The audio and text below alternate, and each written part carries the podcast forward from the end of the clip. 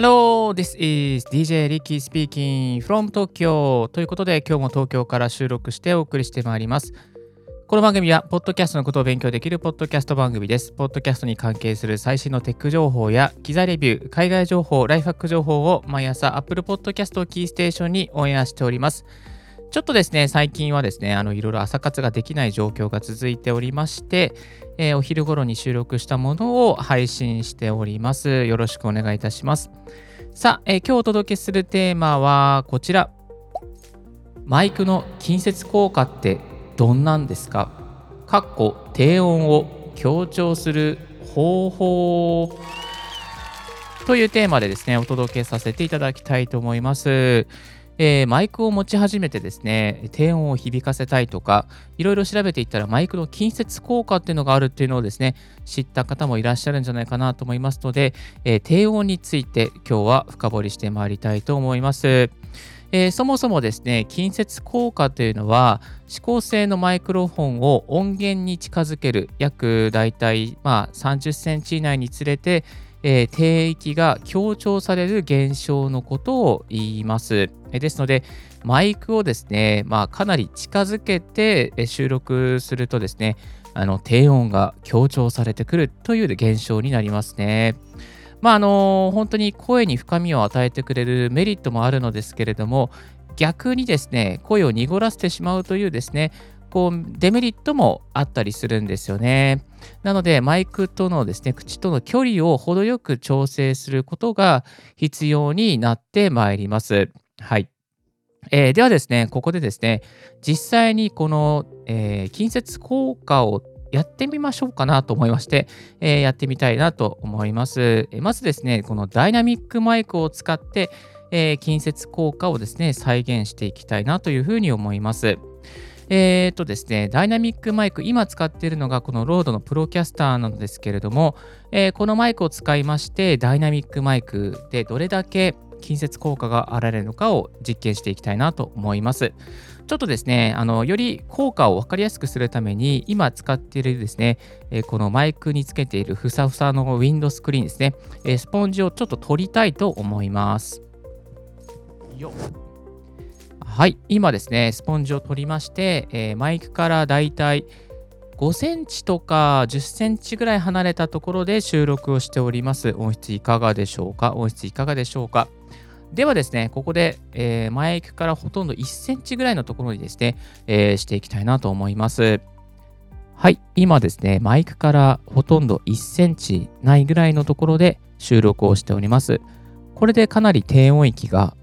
ドンと入っているんじゃないかなと思いますが、いかがでしょうか？これを少しずつで話していきますと、先ほどがこれが5センチぐらいですね。これを1センチぐらいにしていくとこんな感じになりまして、えー、近接効果が感じられるようになってまいります。さらに近づけてしまうと多分音が割れてしまうと思うので少し小さな声で話しますけれども、えー、こんな感じでですね、えー、近接効果を感じることができていきます。えー、こちらがですね、ダイナミックマイクの近接効果を実際に、まあ、感じていただいております。えー、かなり近づきますと、低音が、まあ、ちょっと割れてしまいますけれども、低音が乗っかっていきますね。だいたいこのぐらいの位置で喋ると、今5センチぐらいですかね。えー、マイクから5センチぐらいで話すと、まあ、聞きやすいような一般的な音になってまいります。これが10センチぐらいになると結構ね、ちょっと、あのー、声が入りづらくなってきてしまいますけれども、まあ、こんな感じですかね。はい。ではですね、ダイナミックマイクから次はコンデンサーマイクに切り替えていきたいと思います。えー、コンデンサーマイクの方もですね、このマイクにつけているスポンジの部分をですね、あの取りまして、えー、再現していきたいなと思います。はい、えー、こちらがですね、マイクのえ、コンデンサーマイクの方をですね、触っております。これをですね、一旦ワイ、えー、ウィンドスクリーン、スポンジを取りますね。よはい、えー、ウィンドスクリーンを取りました。今ですね、これだいたいマイクから5センチぐらい離れたところで話しております。えー、これをですね、さらに近づいていきたいと思います。えー、マイクから1センチぐらいになってまいりました。えー、近接効果感じておりますでしょうか、えー、ちょっと吹いてしまったりしてますけれども、近接効果あマイクに近いですね。なので低音域が今5センチにしましたけれども、これを近づけていくと、えー、低音が、ね、結構入っていくような感じがあるんじゃないかなと思います。今5センチですね。これで1センチぐらい。えー、5センチ、1センチぐらい。結構違いますよね。はい。じゃあ、もう一度ダイナミックマイクに戻っていきたいと思います。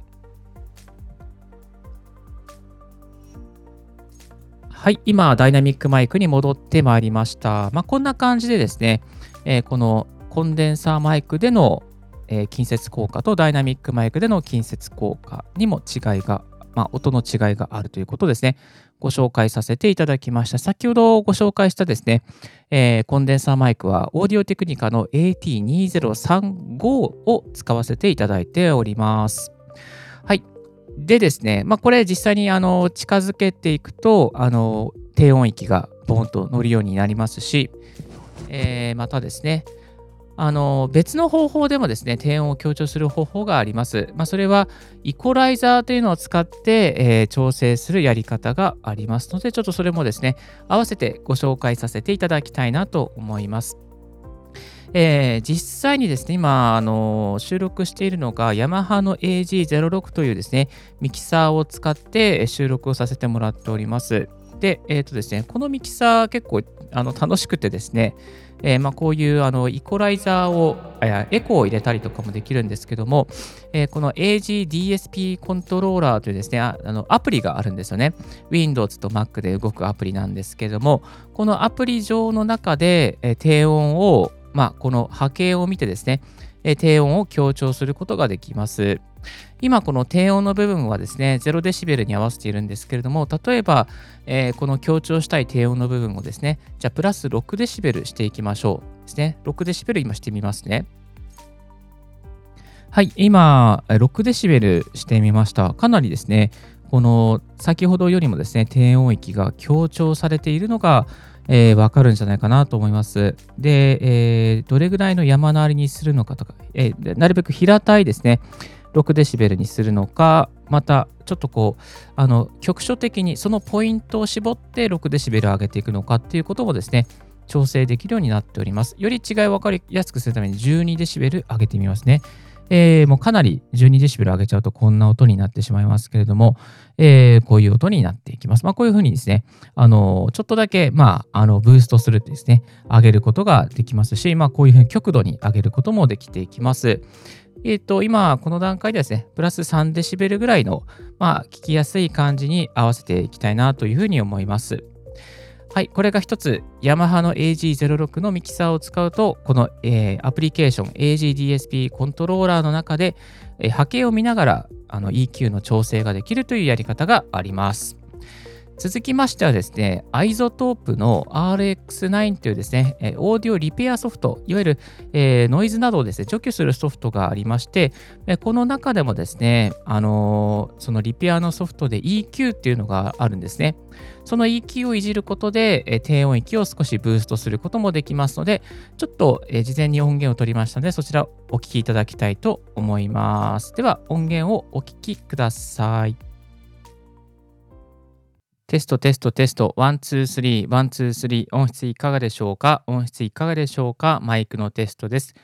えー、RX9 の、えー、イコライザーを使って、えー、低音を上げていきます。チェック、 one, two, three, one, two, three、いかがでしょうか？えー、いかがでしょうか？はい、今お聞きいただきましたのはテストで何もしていないですね、バージョンになります。えっ、ー、と、ここの音にですね、あの、ちょっとじゃあ、例えば、うんと、100、どうしようかな。どの辺かな。ちょっと低音域の 140Hz あたりをですね、少し、まあ、5デシベル、5.4デシベルブーストしてみたいと思います。全体的にかけていきます。はい、今、ブーストしました。では、音声を聞いていただきましょう。テスト、テスト、テスト、 one, two, three, one, two, three、音質いかがでしょうか？かなり音質いかがでしょうか、ね、マイクのテストです。えー、RX9 の、えー、イコライザーを使って低音を上げていきます。チェック。1、2、3、1、2、3いかがでしょうか、えー、いかがでしょうか？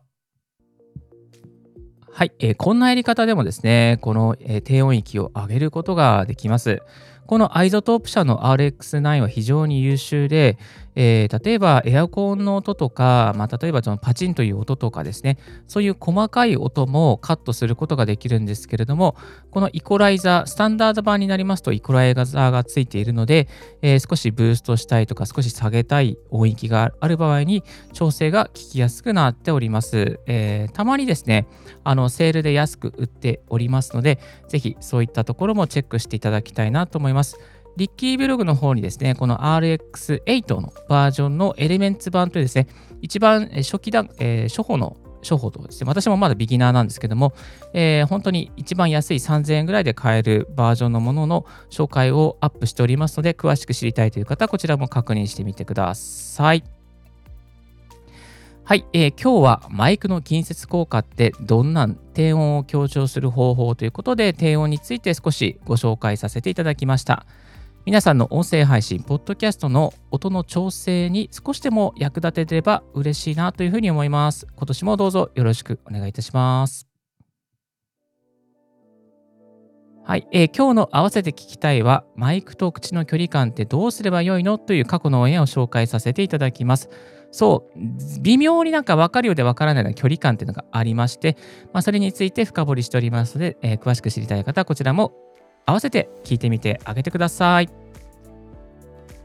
今日のレディオはいかがでしたでしょうか？リッキーのツイッターで毎日ポッドキャスト情報やライフハック、ガジェットに関する情報を発信しております。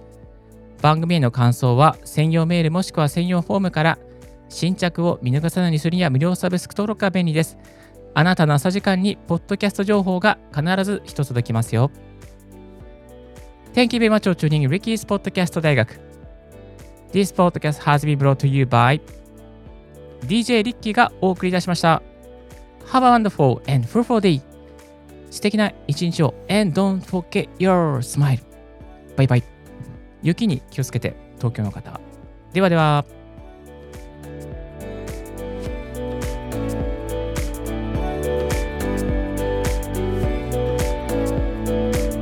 This podcast has been brought to you by DJ Ricky.